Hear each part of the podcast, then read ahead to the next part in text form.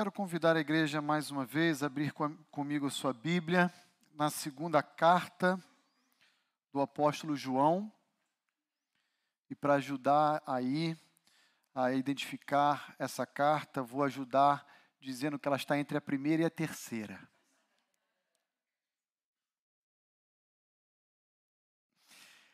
Recentemente concluímos o estudo da primeira carta do apóstolo João e a nossa intenção é continuarmos olhando para a segunda e para a terceira carta na sua totalidade. E o desafio que eu tenho na noite de hoje é de tentar abordar toda a segunda carta na noite de hoje, quem sabe no próximo domingo, a terceira carta do apóstolo João.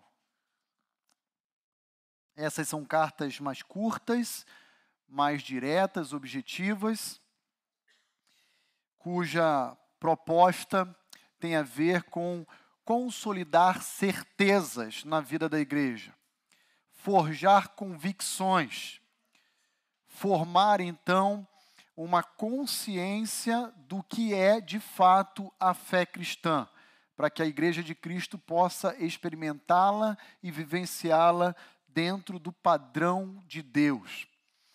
A segunda carta do apóstolo João segue o padrão normal de todas as correspondências do primeiro século. Ela começa com a sua identificação do autor, a apresentação do seu destinatário e também um cumprimento inicial, uma saudação a desejosa do seu autor aos seus destinatários, de encontrá-los bem, de que eles possam usufruir da graça, do favor de Deus em suas vidas. Ah, o principal propósito dessa carta ainda que seja uma carta sucinta, objetiva e curta, ela, é, ela, ela se propõe a apresentar uma distinção fundamental que ainda hoje é muito mal compreendida. É a distinção daquilo que é o amor verdadeiro daquilo que João chama de cumplicidade. Em outras palavras, ah, na mente é, dois mil anos aproximadamente depois do apóstolo João ter escrito essa carta, ainda é muito confuso na mente, no coração, na compreensão de muitos cristãos ah, que acabam anuindo a práticas pecaminosas, entendendo que isso é evidência ou manifestação de amor. Há coisas que Deus estabelece expressamente na Sua palavra, dizendo: isso é reprovável. E na mente de muitos cristãos sinceros, acolher determinados atos ou pessoas é compreendido como uma forma de amar. E João vai dizer: isso não tem absolutamente nada a ver com o amor cristão, com o amor de Deus, com a pessoa e o ser de Deus. Então, na noite de hoje, o que eu quero propor aqui com os irmãos é olharmos juntos para o seguinte tema: não confundam amor com cumplicidade. Em outras palavras, não confunda ah, amor com conivência com o pecado.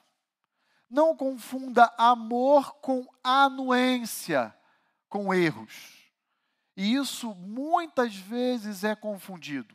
Eu diria que especialmente em situações mais delicadas, como disciplina eclesiástica, há sempre um segmento, uma parcela da igreja que pensa, ah, mas cadê o amor? E isso não tem absolutamente nada a ver com amor. Isso tem a ver com o desejo de Deus para a vida da sua igreja. E o que João vai escrever é: não confunda o acolhimento de falsos mestres que propagam falsas doutrinas com um amor genuinamente cristão. Isso não é expressão de amor. Como nós iremos ver, isso é expressão de cumplicidade, de conivência com o erro. Então, abra comigo lá há uma carta com apenas 13 versos. Eu quero ler e pausadamente comentando com os irmãos, extraindo então dessa carta algumas verdades importantes para o nosso viver diário. Então, começa assim a segunda carta de João. O presbítero, a senhora eleita e aos seus filhos, a quem eu amo, na verdade, não somente eu, mas também todos os que conhecem a verdade, por causa da verdade que permanece em nós e conosco estará para sempre. A graça, a misericórdia e a paz da parte de Deus Pai e de Jesus Cristo, Filho do Pai, serão conosco em verdade e amor. Então, aqui nós encontramos, já no primeiro versículo, na abertura dessa carta, o apóstolo João não identificando-se como João. Ele usa uma outra terminologia. Ele diz o presbítero. A palavra presbítero no grego, que é a língua original do Novo Testamento, pode ter vários sentidos. Pode ter um sentido mais relacionado a um ofício que o apóstolo João desempenhou, como, por exemplo, um supervisor da igreja de Jerusalém logo depois da saída de Pedro, um líder, um pastor da igreja de Éfeso, como foi o caso de João num contexto depois, posterior. Mas também presbítero tem o um sentido de uh, relacional com a sua idade, a sua maturidade, sua idade avançada em dias. Portanto, a melhor tradução aqui seria o ancião, o idoso, mostrando que João está escrevendo essa carta já no final da sua vida, no início da década de 90, próximo inclusive já à sua morte. E ele então se dirige aos cristãos, provavelmente da região da Ásia Menor, pensando: olha, uh, aqui quem está falando é o bom e velho apóstolo, aquele que já percorreu aí uma grande trajetória ministerial, o ancião. Literalmente é essa a ideia. E ele continua no verso 1 dizendo: A senhora eleita e a seus filhos. E há duas formas de compreender o destinatário dessa carta. Talvez a mais natural seria pensar que João está se dirigindo a uma família, uma família particularmente querida e especial por ele, a uma mãe de filhos biológicos que são objeto e alvo do amor e do cuidado pastoral de João. Essa seria a forma mais natural de compreender o destinatário dessa carta. Porém, nós não encontramos nem no Novo Testamento, nem nenhuma outra literatura do final do primeiro século, do início do segundo século, ninguém mencionando uma família especial assim. O que leva muitos estudiosos a pensar então que o que João está fazendo, na verdade, é se referir à igreja de Cristo Jesus, como sendo a senhora eleita. E aos seus filhos, como se referindo à totalidade dos cristãos que participavam então dessa comunidade, provavelmente ah, localizada ali pela região de Éfeso e da Ásia Menor. Até aí, problema nenhum, porque há figuras que os autores bíblicos ah, utilizam para se referir à igreja. Por exemplo, o próprio apóstolo João, no livro de Apocalipse, vai dizer que a igreja é a noiva de Cristo. Então não há qualquer dificuldade. Mas talvez você poderia pensar, mas pastor, por que então o apóstolo João ele não se identifica como autor da carta e nem identifica clara e abertamente os seus destinatários? Por que, que ele faz menção da expressão presbítero e faz menção da senhora eleita e seus filhos? Porque quando nós olhamos o contexto do final do primeiro século, início do segundo século, nós encontramos uma prática muito intensa e hostil contra o cristianismo dentro do império, especialmente na região da Ásia. Portanto, seria natural e até sábio, inteligente de João não identificar o autor e o destinatário dessa carta para não correr o risco de que essa carta, ao ser extraviada, caísse na mão de algum inimigo do cristianismo, que pudesse inclusive denunciar o seu autor e os seus destinatários perante o imperador Domiciano.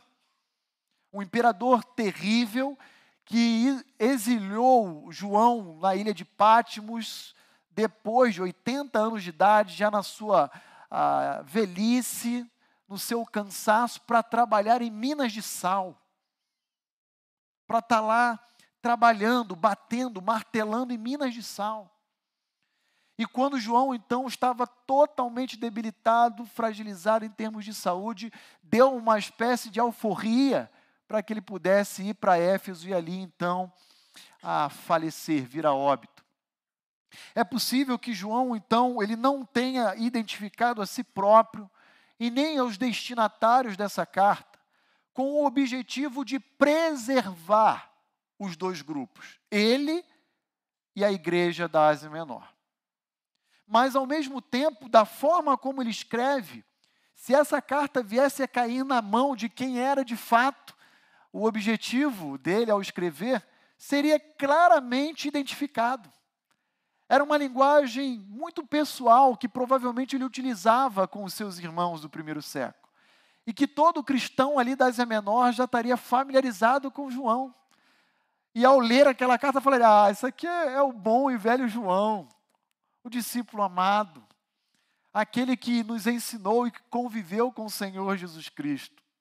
E aí então ele continua dizendo: A quem eu amo na verdade, e não somente eu, mas também todos os que conhecem a verdade. Em outras palavras, João está dizendo: Olha, eu escrevo, seja uma família cristã, mãe e filhos, seja a igreja de Cristo Jesus, para revelar o amor que eu tenho para com cada um de vocês. E que tem um detalhe especial: não apenas eu amo vocês, mas todos aqueles que conhecem a verdade também amam a igreja de Cristo Jesus. E essa é a primeira verdade que nós extraímos do primeiro verso dessa carta, o prefácio da carta. João está nos encorajando a amarmos a igreja de Cristo Jesus, quando ele diz: Não somente eu os amo, mas também todos os que conhecem a verdade, naturalmente amam a família de Deus. Diante disso, a minha pergunta a você que me ouve na noite de hoje é: você ama a igreja de Cristo? Como você avalia ou mensura o seu amor pela igreja de Cristo Jesus? Comece a pensar, então, a partir da sua igreja local, essa aqui, a Igreja Batista Vida Nova. Há inúmeras formas de você demonstrar o seu amor, não é pelo pastor Roni, é pela igreja de Cristo pela Igreja Batista Vida Nova. Pastor, eu amo a Igreja de Cristo a partir da Igreja Batista Vida Nova, à medida em que eu sirvo em um ministério, em que eu contribuo para a proclamação e a expansão do reino de Deus, em que eu contribuo ou colaboro com a construção do templo, em que eu abraço a causa de enviar vocacionados como Felipe para um treinamento. Eu amo a igreja de Cristo. E prova disso, eu sou um dos últimos a sair da igreja depois que o culto acaba. Eu fico lá na turma do fecha igreja, lá, apaga a luz e tranca a porta. Eu amo a igreja de Cristo.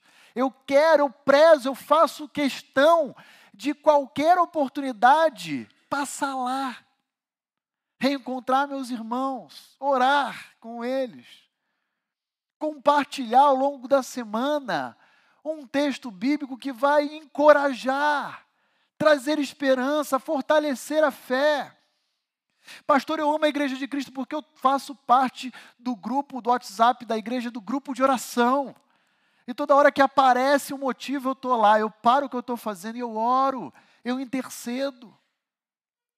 Mais uma vez, João vai dizer a mim e a você: o presbítero a senhora eleita e aos seus filhos, a quem eu amo, na verdade, e não somente eu, mas todos os que conhecem a verdade. Por causa da verdade que permanece em nós e conosco estará para sempre. E aí vem então agora aquela saudação, aquele cumprimento normal das cartas do primeiro século, que não se engane, não é apenas um cumprimento, é uma oração.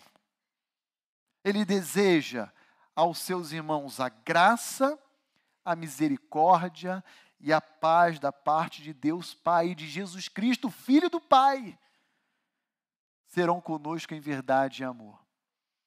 Era muito comum, é que hoje a igreja secularizou essas expressões, essa é que é a verdade, mas era muito comum que o cumprimento entre os cristãos, assim como era entre os judeus na velha aliança, fossem breves expressões de oração. Quando um judeu olhava para o outro e dizia: a, a, a paz de Deus seja convosco, isso era uma súplica a Deus intercedendo pelo outro. Era uma, uma oração breve, curta, objetiva. Olha, o meu desejo, diz o apóstolo João, é que vocês experimentem da graça de Deus. O que, que é graça? Favor imerecido. O meu desejo sincero, como aquele que ama vocês, é que vocês experimentem da misericórdia de Deus. Em outras palavras, que sobre vocês não recai aquilo que lhe é por direito. Sabe qual é a diferença entre graça e misericórdia? Já ensinei a igreja algumas vezes, mas vou repetir. A diferença é que a graça é um ato que Deus nos concede algo que nós não merecemos. E a misericórdia é Deus não conceder o que nós merecemos. É isso. Nós merecemos salvação? Não. Por isso a salvação é pela graça. Deus nos dá algo que não merecemos. Mas sabe o que nós merecemos? Justiça, juízo, punição. E aí Deus intervém na nossa relação com Ele, oferecendo misericórdia, não dando a nós aquilo que é nosso por direito. Entenderam a diferença? E por último, ele roga a Deus pela sua paz, que é o resultado do nosso relacionamento agora, através de Cristo, de reconciliação. Não estamos mais num relacionamento de inimizade, como se fôssemos objetos da ira de Deus, filhos da desobediência. Não! Estamos agora em paz com Deus. E, e entendam, irmãos, que paz não é ausência de problemas, é um estado do nosso relacionamento com Deus.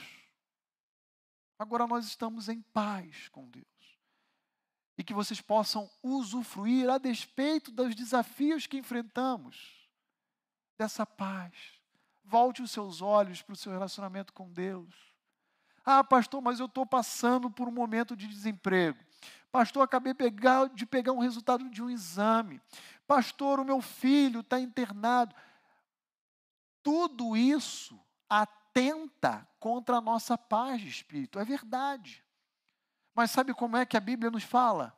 Volte os seus olhos para Deus e usufrua dele essa paz se deleite nele, confie nele. Sabe por quê? Porque nós perdemos a paz porque nós percebemos que nós não temos o controle. Que nós somos surpreendidos por essas notícias ruins, mas Deus não. Deus já sabia, já conhecia cada uma delas. E nesse sentido, então, João vai dizer: eu rogo para que vocês então experimentem a graça, a misericórdia e a paz da parte de Deus Pai e de Jesus Cristo, o Filho do Pai, serão conosco em verdade e em amor. Primeira máxima. Veja a partir do exemplo de João, da sua verbalização de amor para com a igreja de Cristo, para com as famílias de Deus, e se inspire no próprio modelo apostólico para amar a igreja de Cristo e para servir ela como Cristo exige que sirvamos. Ame a igreja do Senhor Jesus. Se debruce sobre ela, para que você seja um agente de bênçãos para a sua igreja local. Mas olha comigo também o versículo 4 até o versículo 6. Olha como João continua agora discorrendo em sua breve carta. Fiquei sobremodo alegre em ter encontrado dentre os teus filhos os que andam na verdade, de acordo com o mandamento que recebemos da parte do Pai. E agora, Senhora eleita, peço-te, não como se escrevesse mandamento novo, senão o que tivemos desde o princípio, que nos amemos uns aos outros. E o amor é este, que andemos segundo os seus mandamentos. Este mandamento, como ouviste desde o princípio, é que andeis nesse amor. Aqui, então, João, como o discípulo amado, como ele ah, tanto escreveu no seu evangelho quanto na primeira carta, ele vai resgatar mais uma vez um mandamento antigo, mas que nunca saiu de moda, que nunca perdeu sentido que permanece atual. E que, que mandamento é esse? Amem-se reciprocamente. Amem uns aos outros. Isso não é ineditismo. Isso não é novidade para ninguém. Mas agora perceba o que diz o versículo 4. Fiquei sobremodo alegre em ter encontrado os teus filhos. É possível que João ao escrever essa carta, estivesse passeando na região da Ásia Menor e se estabelecido em Éfeso. Porque aqui ele diz que se encontrou. E ao se estabelecer ali, então ele escreve essa carta para encorajar as igrejas daquela região. Porque olha como diz o versículo 12. Pula aí comigo, agora vai no 12 ele diz assim: ó, ainda tinha muitas coisas que vos escrever, mas não quis fazê-lo com papel e tinta, pois espero ir ter com vocês. Daqui a pouquinho eu vou colar aí com vocês. Estou do lado. Ele estava ali próximo aos seus destinatários. Por isso que a sua carta é curta. Porque ele vai ter tempo com aquela turma, ainda que fossem algumas horas, alguns poucos dias mas ele iria provavelmente ao encontro. Esse era o desejo, essa era a perspectiva de João. E então ele diz: Fiquei sobremodo alegre, versículo 4, em ter encontrado dentre os teus filhos os que andam na verdade. Perceba que a alegria de João. Agora presta muita atenção no que eu vou dizer para vocês. A alegria de João não residiu em ter encontrado os seus irmãos mais próspero. A alegria de João não foi ter encontrado os seus irmãos numericamente com um grupo maior. A alegria de João não foi ter encontrado os seus irmãos com casa nova, com um novo local de reunião. A alegria de João foi ter encontrado os seus irmãos andando na verdade. Ele diz: Fiquei sobremodo alegre com o que eu vi. E o que eu vi que os meus irmãos permanecem firmes na verdade. Querida Igreja Batista Vida Nova, a você que é pai, a você que é mãe, a você que é avô, presta muita atenção no que eu vou dizer. Nós podemos encerrar a nossa trajetória de vida aqui na Terra tendo dado aos nossos filhos, netos, uma boa herança. Nós podemos passar pela nossa trajetória de vida aqui na terra, como João já estava em idade avançada, e deixar uma boa educação, uma boa escola, uma boa formação acadêmica, oportunidades de ter estudado várias línguas, de ter feito intercâmbio. Podemos deixar tudo isso para eles. Mas sabe o que tem que alegrar o nosso coração e ser o foco da nossa herança? É olhar para os nossos filhos, sabendo que eles permanecem na verdade. Nenhum sucesso na vida compensa o fracasso no lar.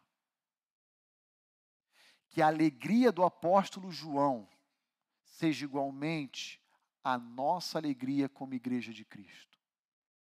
Que o nosso prazer não seja em olhar para o resultado de um vestibular e ver que o meu filho passou em primeiro lugar para um determinado curso, mas que o meu filho ou a minha filha, o meu neto, o meu sobrinho, o meu primo, quem for, o meu irmão da igreja, permanece na verdade. Alegrias como a que o Felipe testemunhou para nós aqui. Irmãos, Deus está vocacionando pessoas no seio dessa igreja para o santo ministério. É isso que tem que encher o nosso coração de alegria e de esperança. Sabe por quê? Porque tudo vai passar. Tudo é efêmero. Tudo é transitório. Mas maior alegria, disse João, eu não tenho, senão a de ver os meus irmãos permanecendo na. Vira a página da sua Bíblia, agora vai para a terceira carta comigo. Olha comigo o versículo 4 da terceira carta. Olha só o que, que João vai dizer. Terceira de João 4. Não tenho maior alegria do que esta. Qual, João?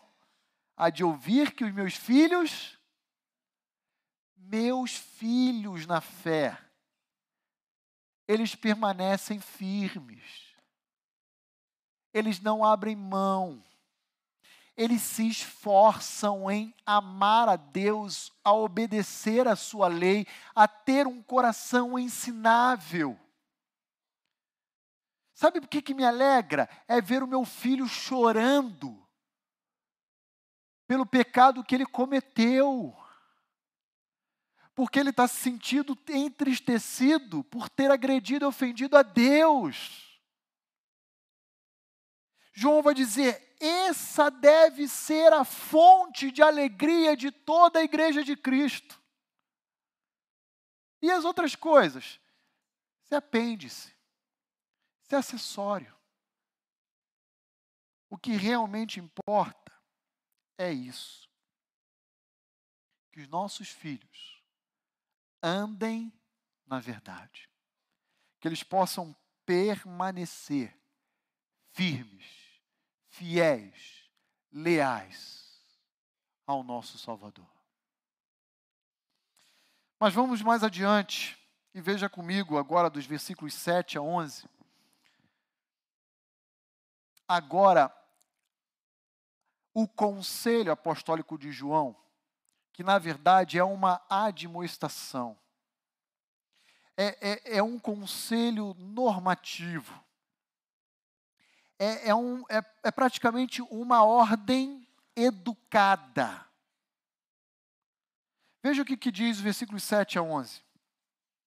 Porque muitos enganadores têm saído pelo mundo fora, os quais não confessam Jesus Cristo vindo em carne.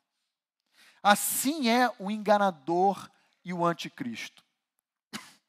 Acautelai-vos para não perderdes aquilo que temos realizado com esforço, mas para receberdes completo galardão. Todo aquele que ultrapassa a doutrina de Cristo e nela não permanece, não tem Deus. O que permanece na doutrina, esse tem tanto o Pai como o Filho. Se alguém vem Presta muita atenção agora no verso 10 e 11. Se alguém vem ter convosco e não traz esta doutrina, a doutrina do apóstolo, não recebais em casa, nem lhes dei as boas-vindas, porquanto aquele que lhe dá boas-vindas faz-se cúmplice das suas obras mais. E agora então nós vemos o conselho normativo de João. Que conselho é esse, pastor?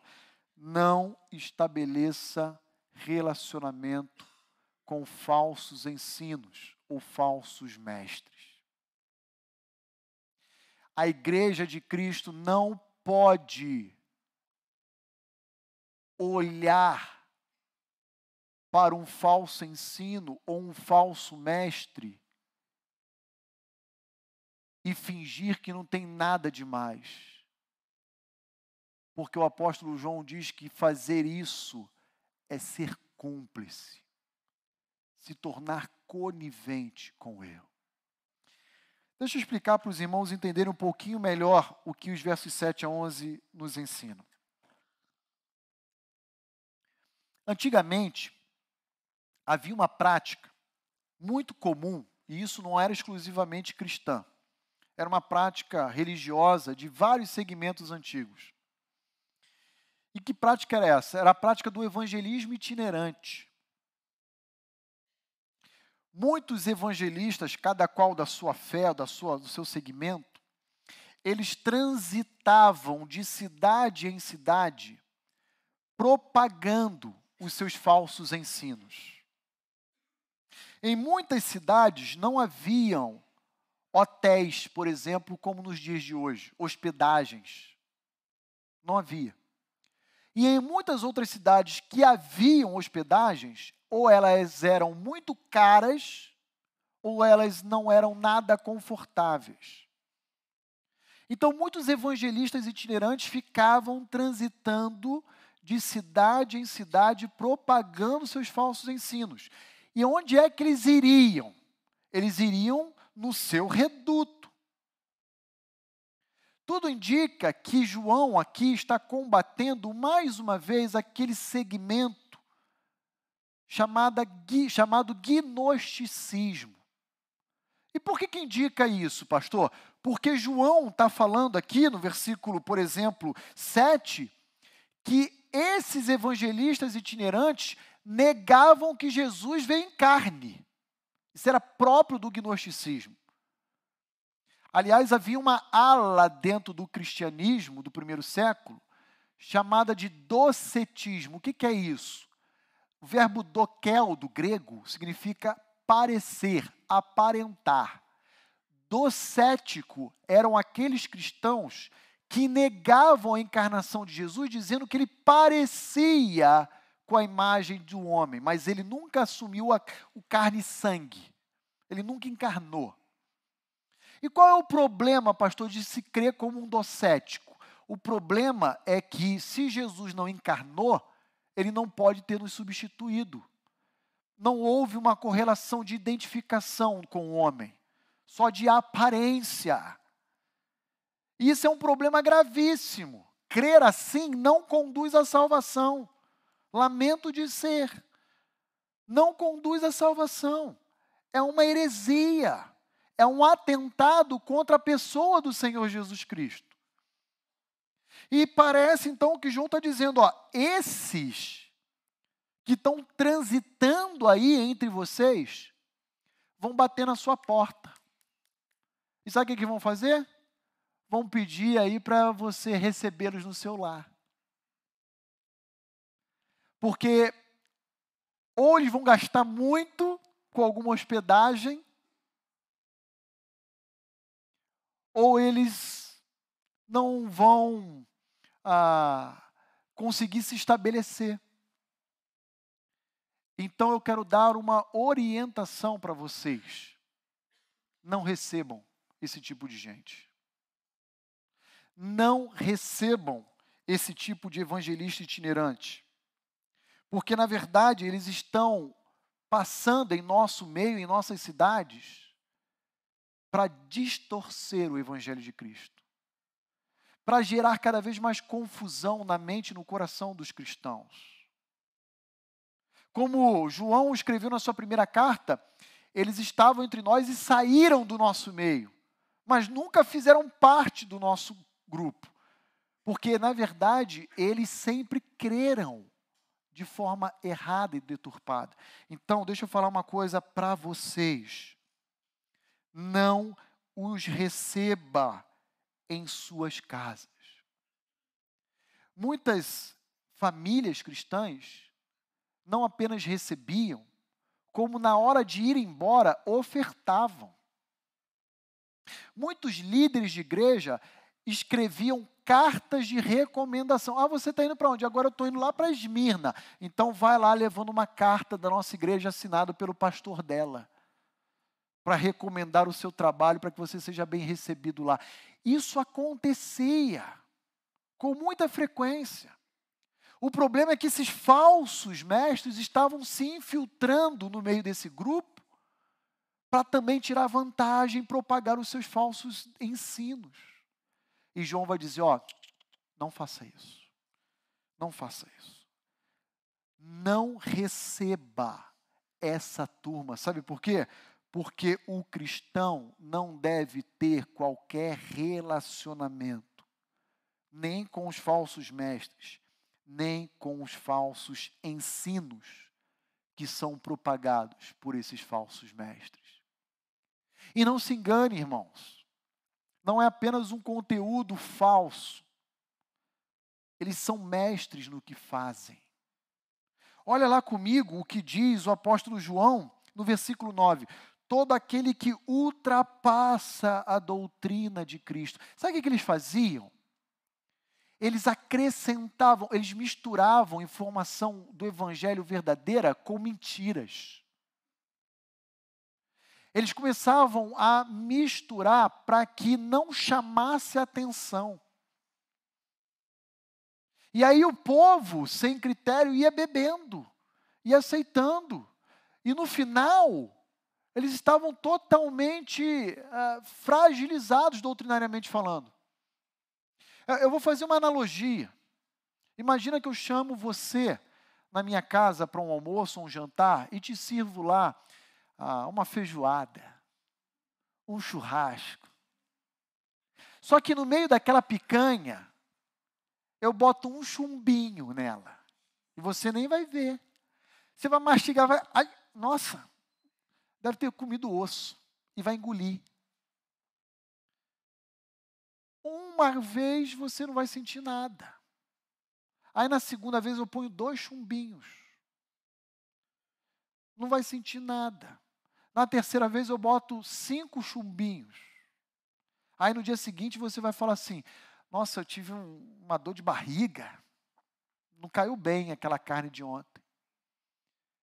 Na décima vez, você está morrendo por intoxicação alimentar. Sabe por quê? Porque esses falsos mestres faziam isso. Eles misturavam chumbinho com uma comida boa, com um alimento sólido e verdadeiro. Deixa eu exemplificar para os irmãos o que eu estou dizendo. Ah, no início do segundo século, por volta do ano 107, faleceu um grande líder da igreja de Antioquia, aquela igreja de Atos 13 que nós estamos estudando na EBD. E o pastor daquela igreja chamava-se Inácio. Ele era o presbítero de Antioquia, Antioquia da Síria. Antioquia da Síria, a igreja que enviou Paulo e Barnabé para sua primeira viagem missionária. Muito bem, uh, no ano 107, ele foi denunciado por algum desafeto ao cristianismo. E o imperador Trajano, o imperador romano, o julgou e o condenou à morte. E ele foi levado da Síria, de Antioquia, até Roma para ser morto pelas feras, pelos leões. E ao longo desse, dessa trajetória, ele escreveu algumas cartas, na verdade, sete, que permanece até os nossos dias. E uma dessas cartas ele escreveu para a igreja de Éfeso. E aí eu trouxe um parágrafo dessa carta que tem tudo a ver com esses evangelistas itinerantes gnósticos. Olha o que Inácio de Antioquia, no ano 107 aproximadamente, ele escreveu a respeito desses falsos mestres. Ele disse assim: abre aspas, soube de pessoas que passaram por Éfeso, fazendo-se portadores de más doutrinas. Não lhes permitistes espalhá-las entre vós, tapando os ouvidos para não acolher o que por eles eram espalhados. Fecham aspas.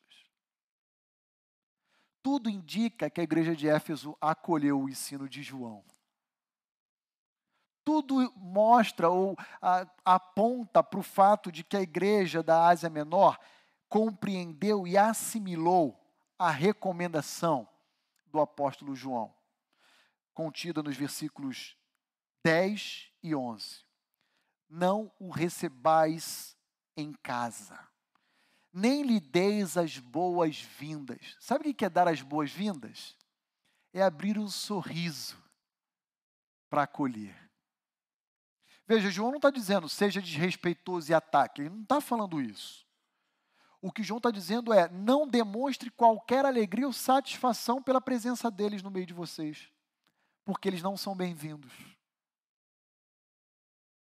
Eles não são bem-vindos em nossa cidade e no seio da nossa igreja. Porque nós sabemos o que eles vieram fazer aqui. Eles querem atacar a causa do Evangelho. Eles querem deturpar. Eles querem macular o ensino de Cristo. Muito bem. Ainda hoje, existem pessoas que realizam esse mesmo trabalho de evangelismo itinerante na nossa região e nas nossas casas. Se você mora em condomínio, seja de casa ou de apartamento, isso é mais difícil. Mas se você mora em casa de rua, como eu morei na vida inteira, né, você já deve ter percebido ou ouvido o seu interfone, a campainha tocando. E eu me refiro a grupos como os Testemunhas de Jeová, que tem meta de evangelização. Sabia disso? Tem meta. E bate lá na tua casa, lá na tua porta. Os mormons, Jesus Cristo Santo dos últimos dias. E aí eles chegam, e você é uma pessoa educada, quer receber ele com educação, e eles dizem: Ah, eu tenho uma literatura, um presente para te dar, eu posso fazer um estudo com você de cinco minutos? Põe essa turma para correr diz o apóstolo João. Não é o Roni, não. Não é o Roni, não. É o apóstolo João. Nem o recebais. E ainda muitos outros grupos que eu poderia citar aqui que insistem também até hoje nessa prática. Mas agora presta atenção: se você está me ouvindo e mora em condomínio, seja apartamento, seja casa, não se engane. Porque o maior evangelismo itinerante dos nossos dias não é aquele mais de porta em porta. Sabe como é que eles estão entrando nos lares? Pela internet, pelas mídias, pelo YouTube. Então, tomem cuidado para que a sua casa não seja um núcleo de apoio à propagação de mentiras. Isso aqui é muito sério. Isso aqui é muito sério. E deixa eu resumir a expressão do apóstolo João. Para falsos mestres e falsos ensinos, não há expressões de bons desejos. Ah, até logo, que Deus o abençoe, vai em paz. Não tem isso, não. Não tem, você não vê João falando isso na sua carta. Oh, que Deus te abençoe, vou orar pelo seu ministério. Que é ministério da mentira? Da propagação da, da, da, da falsa doutrina? Só se for ação imprecatória, meu irmão. E entenda que João em nenhum momento está dizendo para desrespeitar, para atacar, mas para deixar bem claro que esse tipo de gente não é bem-vindo. Que esse tipo de doutrina não é bem-vindo em nosso meio. Portanto, não confundam amor com conivência. Não confundam amor com cumplicidade. Quando eu penso em cumplicidade, sabe quem eu lembro? Ananias e Safira. Ananias morreu, algum tempo depois chegou Safira, e como cúmplice, o que, que ela fez? Ela ratificou a mentira do seu marido. Caiu por terra também. Cuidado. Cuidado. A primeira parte da segunda carta, João dedica ela ao conceito do amor que temos que ter um para com os outros. Lembram? Mas não confunda o amor que Deus exige que tenhamos com a conivência dos falsos mestres e das falsas doutrinas. Não confunda. Sendo assim, quero concluir a nossa meditação de hoje com uma consideração final, duas, na verdade. Primeira delas, lembre-se que ao longo da nossa vida cristã será necessário mesclar docilidade com firmeza. Gravem isso. Gravem isso. Todos nós, em algum momento da nossa vida, teremos que lidar com esses dois lados: o lado do amor, com a docilidade, mas o lado da verdade, com a firmeza. E nós não podemos suprimir a firmeza em nome do amor. Ser dócil, amoroso e gentil nunca deve ser confundido com ter que aceitar aquilo que Deus reprova. Isso não é o amor verdadeiro. Isso não tem a ver com amor cristão. Isso é cumplicidade, conivência e anuência com o pecado. É por causa desse discurso que tem se popularizado em nossos dias que muitas, muitos cristãos de diferentes igrejas caminham em direção ao ecumenismo. Ao ecumenismo. A Bíblia não nos encoraja a ferir, atacar ou desrespeitar o outro, mas ela nos impõe claramente limites que não devem ser ultrapassados por qualquer discípulo de Cristo no trato com o falso e com o mentiroso. Segundo, segunda consideração, eu termino por aqui. Tenha cuidado em não assumir uma postura daquilo que nós chamamos de politicamente correto. Sabe o que, que é a Bíblia chama de politicamente correto? Pecado de temor a homens.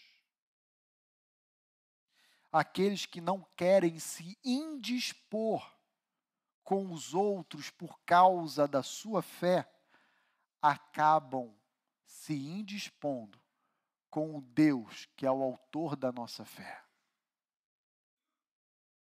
Ah, mas se eu cortar o meu relacionamento, que, que o Altair vai pensar de mim? Eu sou amigo dele tantas vezes, ele só pediu para eu mentir. Qual é o problema, uma mentirinha? Ah, o que, que o Renan vai pensar de mim se eu disser não para ele com isso? Cuidado, porque a Bíblia estabelece limites de como nós devemos nos comportar no trato com o falso e com o mentiroso. Vamos orar? Senhor, muito obrigado pela tua palavra, que na noite de hoje mais uma vez nos instruiu, corrigiu, encorajou e nos transformou. Dá-nos, ó Deus, a, a coragem, a capacidade de nos posicionarmos de forma firme diante de tudo aquilo que é errado e que o mundo tem propagado e declarado como aceitável ou correto. Que não sejamos uma igreja composta de cristãos covardes ou politicamente corretos, mas que possamos, ó Deus, delimitar o ambiente onde nós podemos atuar e a partir de onde nós não devemos nos relacionar. Que isso seja uma marca, uma característica do teu povo. Que possamos sempre repudiar todo e qualquer discurso de tolerância ou aceitação que, na verdade, tem a ver com a cumplicidade com aquilo que o Senhor reprova. Que ecoe em nossas mentes e corações a expressão do apóstolo Pedro que diz: Antes importa obedecer a Deus do que a homens. Eu peço isso a Ti em nome de Cristo Jesus. Amém. E amém. Pastor Levi.